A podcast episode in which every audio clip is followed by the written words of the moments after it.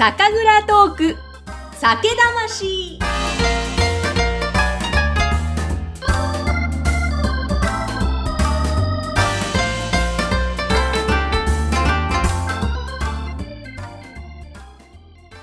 皆さんこんにちは。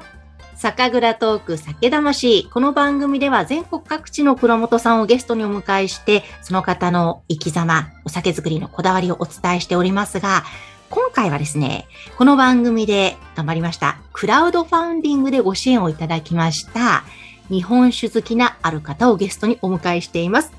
書道家、イラストレーターのゆりさんです。よろしくお願いします。よろしくお願いします。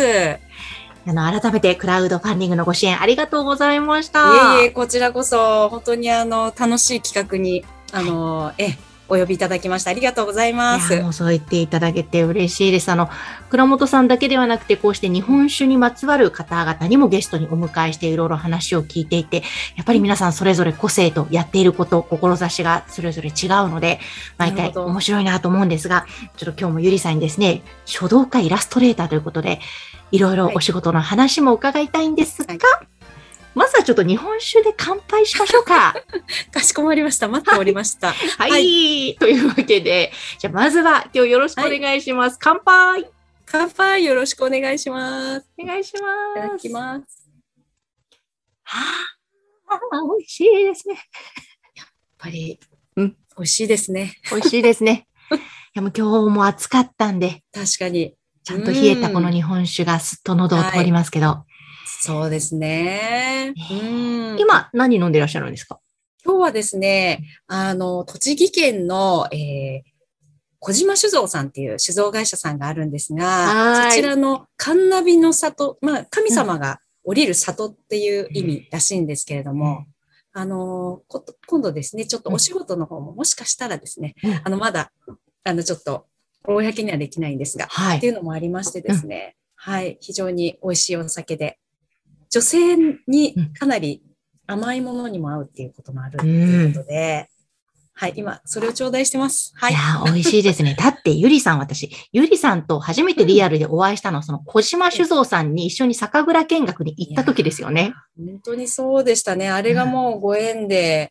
本当にあのね、あの、山口さんとも仲良くさせていただいてますし、はい。私もまさかのまさかだったんですね。こういった展開になるとも思わずに遊びに行かせていただいたっていうような感じでしたのでね。ねはい。あの時全員合わせて4人で行って、うん、本当はこの酒魂の収録で行くつもりがもう話が弾みすぎて収録まで至らず、はい、収録は後日またやったんですが、それぐらい楽しかったですね、お話が。ああ、本当ですね。やっぱり、あの、お酒の、まあ、作り手さんのね、小島さんご自身の思いもそうでしたし、やっぱりご一緒されたね、まあ、あの、日本物語の飯村さんなんかにしても、やっぱ、倉本さんと、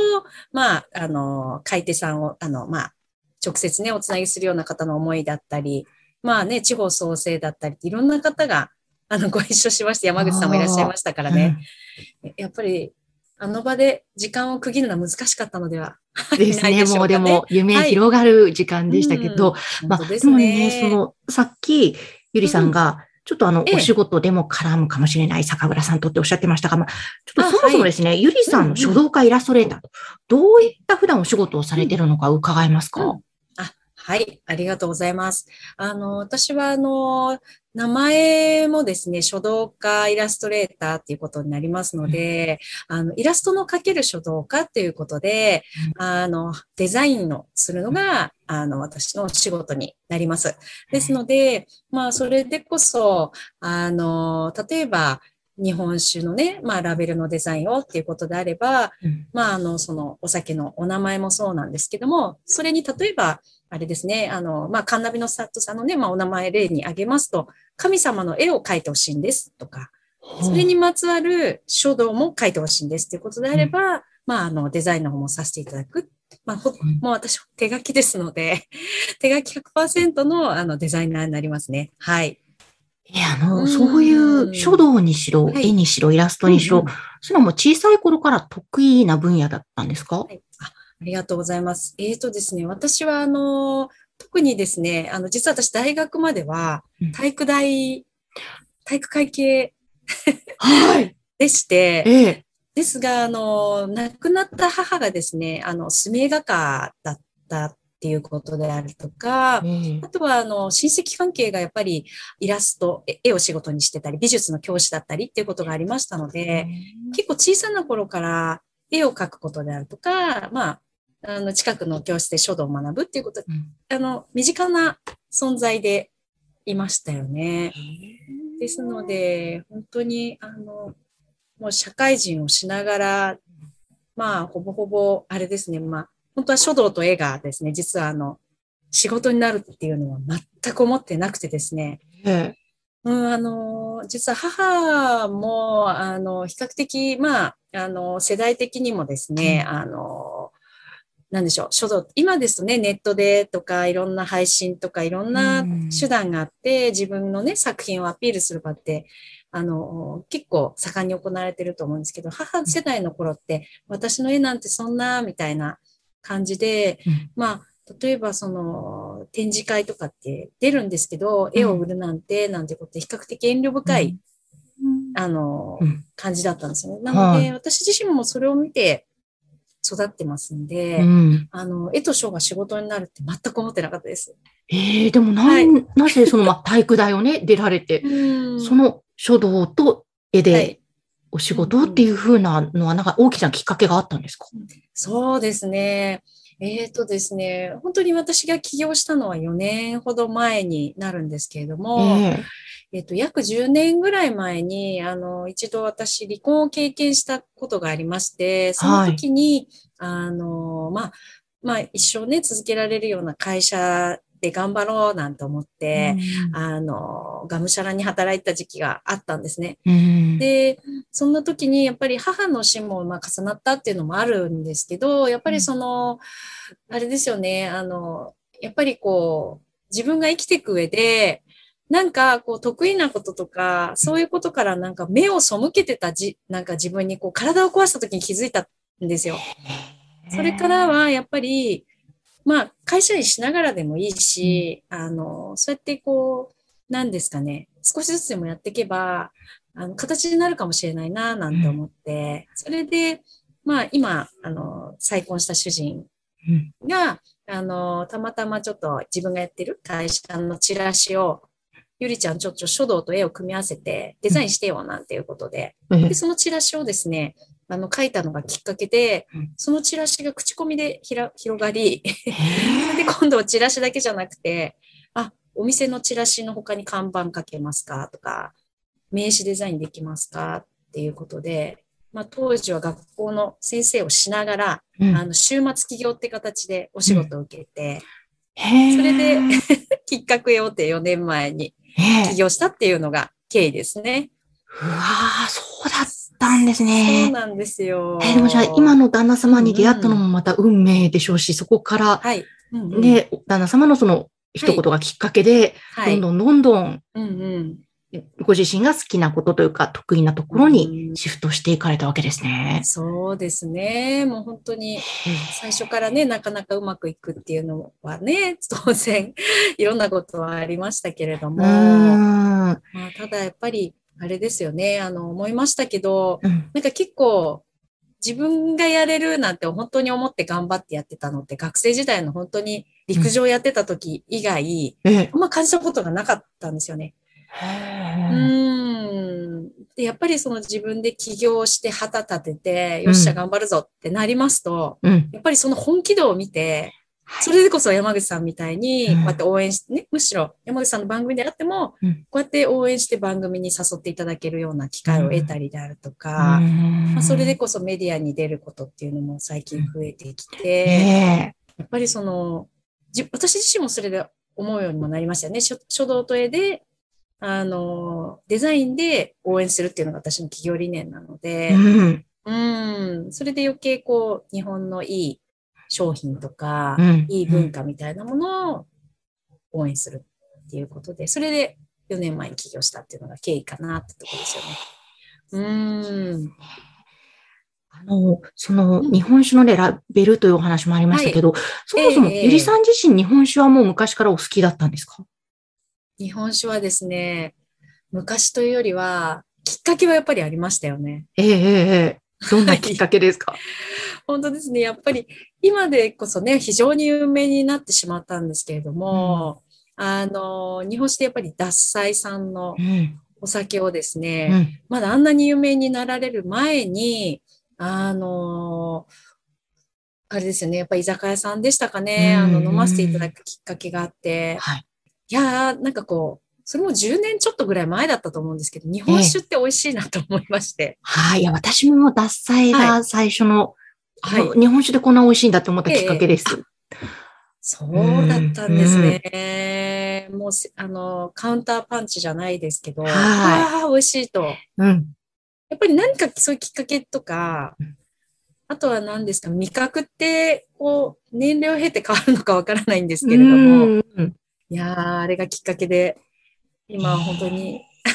いろんな酒蔵さんのお酒を飲むのが大好きになってしまったっていう次第ですね。はい。え、うん、その日本酒のラベル自体は、もう実際手掛けられたことも終わりですよね？はい、そうですね。うん、あの、やっぱり、あの、先、えっ、と、先ほどもお伝えしましたけれども、うん、蔵から直送で、蔵直日本酒の日本物語さんっていう、まあ、ご依頼元から、あの、ちょっと特別なお酒のラベルをデザインしてほしいっていうことで、あったりとかですね。うん、それから、あとは、まあ、あの、先ほどもお伝えしましたけれども、栃木の小島酒造さんからも、ちょっとご予定の中で、うん、あの、一緒にラベルのデザインを、なんていうお話もちらっと出てきたりしてますね。であとは、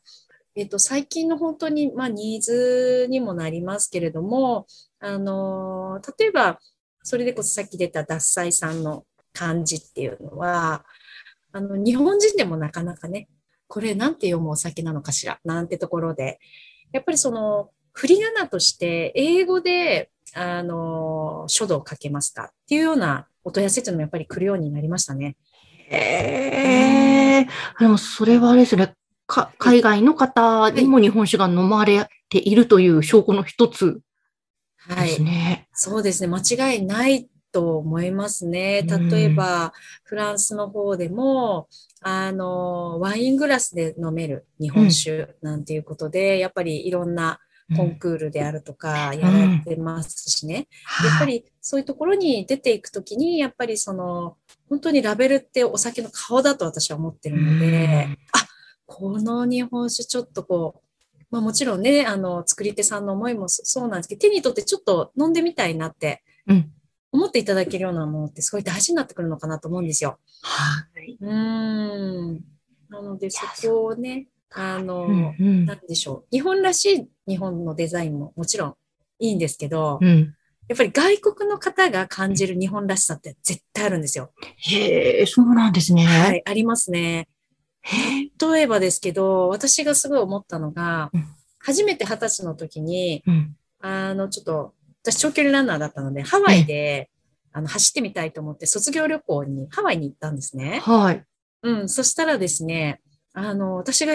その、もちろん、あの、いろんな雰囲気とか、うん、あの、こう、初めて海外に行ったっていうので、目新しいものがあったんですけど、私がその時目を引いたのは、あの、ハワイにある日本料理屋さんのパンフレットだったんです。へで、あの、要は、その、日本が日本用に作ってる、あのパンフレットだったり広告とはまさに逆の発想で、うん、本当にこう、なんて質素というよりは雅な日本をイメージして、彼らはジャパニーズ居酒屋と書いてですね、うん。うん、あの、いろんな広告だったり、まあ、アドバタイジングしてるんですよ。なので、あの、私はどちらかというと、ああいうオリエンタルな日本、うん、あの、日本のイメージってこうよね、みたいな、まあ、ミスユニバースじゃないですけど、うん、ああいうちょっとこう、海外から見て日本って素晴らしいんだっていう、こう、引くデザインっていうんですかね、目を引くデザインを、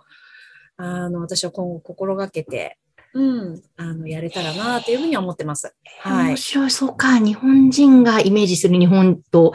海外の方との視点違うから、海外の人から見る日本のそのイメージ通りにやっぱりデザインした方が、魅力的に映るわけですね。そうですね。本当に、それは、あの、私も思いますし、えー、やっぱり自分自身もやっぱり海外に、あの、行くことも好きで、いろんな彼らの話なんかもしてますと、うん。やっぱりその、あでやかなうん。雰囲気だったりとかっていうのは本当にお好きな方、もちろんね、あの、うんわびさびのような、こう、引いた、あの、なんていうんですかね、あの、そういったデザインもそうですし、そういう考え方も好きな方ももちろんいらっしゃいますけど、うん。でも一番最初にパッとこう目を引くのは、なんかこう、やっぱりそういったちょっとあでやかな感じなんじゃないかなっていうふうに思います。あの、そのゆりさんがうん。誰か、どなたかからこう依頼をされて、ええ。デザインをするときにはい、大切にされているところっていうのはどこなんですか？ありがとうございます。えーとですね、やはり、あの、私、必ず、ほぼ、今までデザインをお受けするときも、あの、お会いしてからデザインするっていうふうに心がけて、あの、やらせていただいてるんですね。ですので、あの、もちろん、あの、どういったね、あの、書体が好きですかっていうことで、私自身もサンプル、そうですね、文字の書体もだいたい6書体ぐらい、あの、デザイン書道っていうんですけども、うん今、あのね、あの、ズームの背景に映ってるような書もあれば、はい。もうちょっと柔らかい、丸っこい、丸っぽい字も書きますから、そういうところからもちろん選んでもらうのもあるんですけど、うん。ただやっぱり一番大事なのは、その商品だったり、うん自分がどういうふうな思いで、あの、そのデザインを依頼しているかってところを一番、1時間半か、どんな方でも大体2時間ぐらいヒアリングさせてもらって、なるほどと、うん。そういう経緯があるんであればっていうことで、そこで初めてその私の書だったりデザインをお見せすると、なんかこう、イメージ、なんていうんですかね、この書がいいから自分の会社のイメージをっていうよりはうん、ご自分が、もともとご依頼者さんが持ってたイメージを大切にした後に、この中でじゃあ、あなたのイメージするものは何ですか？ってうん。差し出すようにしてるんです。そうすると、あ、うん、なんか自分で語った、あのーイメージって多分1番から6番だったら私2番だと思いますとか、うん。そういうふうにこう自分の思いが具現化するようなデザインっていうのを日頃心がけてます。はい。だからヒアリングにもじっくり時間かけるし、そそこからインスピレーションを得て何パターンか作って、い、や、そっか、だから経営者の方とか、例えばご自身のいろんな経営理念とか思いとか、ええ。ゆりさんに語って、それが文字とそのイラストとかデザインではい。具現化されるから、それははい。お客様にとっても嬉しいですよね、きっと。うん、そうですね。目に見える形でなんか思いがうんここにっていう感じですもんね。そうですね。だから私はなんか、まあね、あの、いろんな協会祭とかに属してうん。やるよりは、その1対1じゃないんですけど、直接そのお客さんだったり、ご依頼者さんつながりたいっていう思いがあるので、未だに一人でやってますし、へうん、やーっぱりいろんな規制が入っちゃったりすると、あの、お客さんの思いも汲み取れないって私は思ってますし、うん。私自身も伝えづらいっていうところきっと出てくると思ったんでうすよ。なので、あの、そういうところはもう全く 今後も属すつもりもなければ、うん。あの、そういったね、あの、お互いが直接作りたいものを作り上げる、まあ、 co-creation って言いますけど、はい。それは常に心がけてやっていきたいなっていうふうには、はい、思ってます。今ね、その Zoomのバックの画面にっておっしゃってましたけど、 Zoomのはい。今背景画面は、夢という文字、はい、2種類のね、パターンではい、掲げられていますけれども、ええすごい枠のところも素敵なね、あええの、ブルーや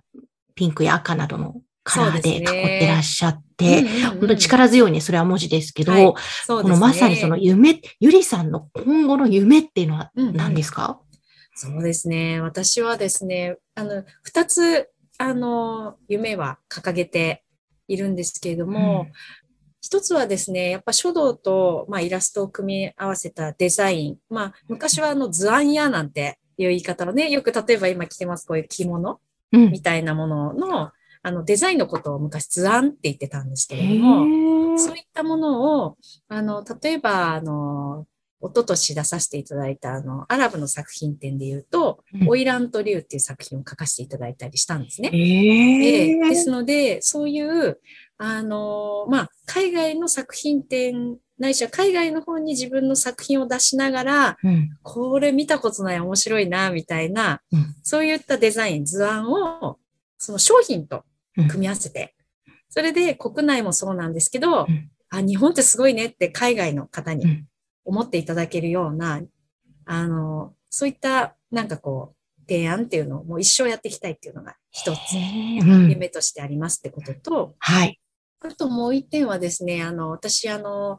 つい最近まであの、4年間、あの学校の先生をやりながら起業の準備をしてたんですが、はい。あの、小学校のですね、中学、えー高学年とうん中学生になると、キャリア学習って言いまして、職業体験の授業が出てくるんですね。うん。それで、その職業体験っていうのは、まあ、あのね、いろんな、例えば山口さんで言えばこういったあの司会のお仕事ってうん何の、あの、どんなことが必要でどんな経験をするとなれるのかしらみたいなことをお話しする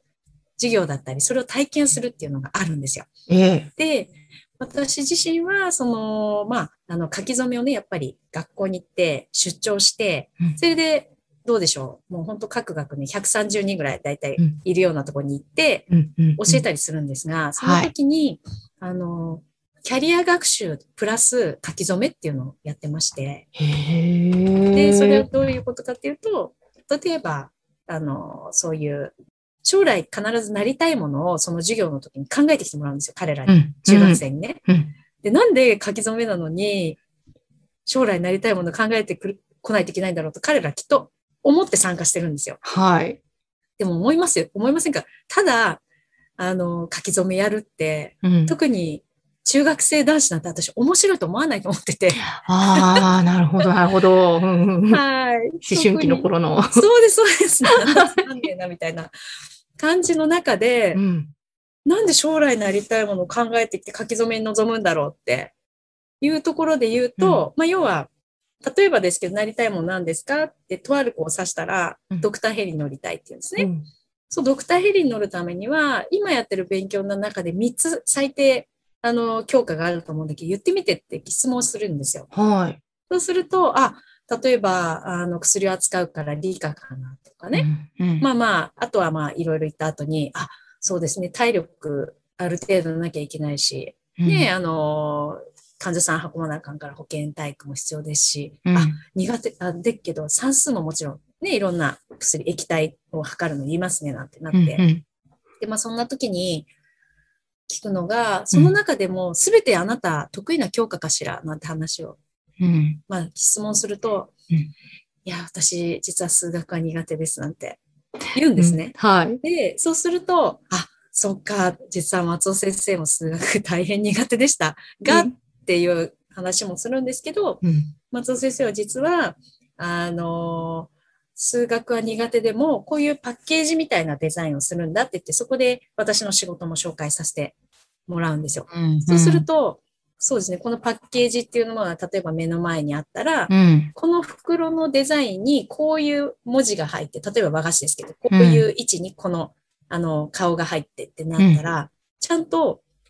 まあ、比率であったりとか、うんそういったものをね、必要としてデザインしなきゃいけないから、うん。私数学とかやっててよかったなって本当思ってるって言うんですよ。はい、はい。だから、要は、なりたい職業とかがあったら、要は学ばなきゃいけないこととか、苦手なことでもチャレンジしていかなきゃいけないんですよね。はい。甲子園行くにも素振り嫌でも、うん。甲子園行きたかったらやるじゃないですか。うん。だから、ちょっとこう、まあ苦手なこともやりたいことがあれば、もうそれはもう何が何でも頑張ってやり抜かなきゃいかんよねっていうような授業をプラスした後に、うん。じゃあ、もしかしたらあなたたちが将来、鬼滅の刃とか、漫画のタイトル書くかもしれないじゃないみたいな。うん。あ、鬼滅の刃とか言っちゃいましたけど、そういうような話をして、何にもお手本を見ないで書かせて、でその後は、まあ不安だな、なんだな、なんて話を、まあ、されるんですよ。やっぱり、お手本ないって不安でした、先生とかやっぱりそういう感想を得るので、うん。そしてその時初めて、お手本、つまり基本っていうこと、うん。で、やっぱり部活やってても音楽奏でても大事だよねって話もするんですよ。うん。そうするとなんか誰もが大きくこう中学生もうなずくんですよね。ええ。吹奏楽部もそうだし、卓球部の子もそうだし、バスケ部の子もそうだし、うんってなった時に、今から今日書き初めやるのは、あの、A, B, C でいう B の基本パターンになるから、うん。これから、じゃあ松尾先生の前にみんな集まってって言って、基本を教えて、うん。で、その後はもう時間を決めて好きなように書いてみようってう言って、んお手本を見ながらですけど、好うんきな姿勢で書いてもらっても、立って書きながら書く子もいるし。結構いろんな格好で書きますよ。面白くて。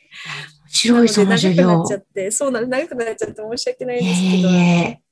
えーキャリア教育をあのプラスした書き初めっていうので全国回りたいっていう、この2つが私の夢です。はい面白い。